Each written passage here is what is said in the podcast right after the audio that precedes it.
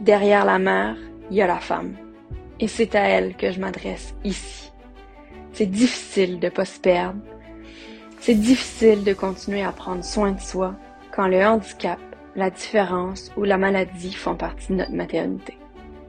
Si j'avais pas eu autour de moi des femmes qui vivent la même chose, avec qui quotidiennement je peux échanger, partager, chialer, pleurer, célébrer, je sais pas où j'en serais aujourd'hui. Si tu te sens seule dans cette maternité que t'as pas choisie, bienvenue dans ce safe space.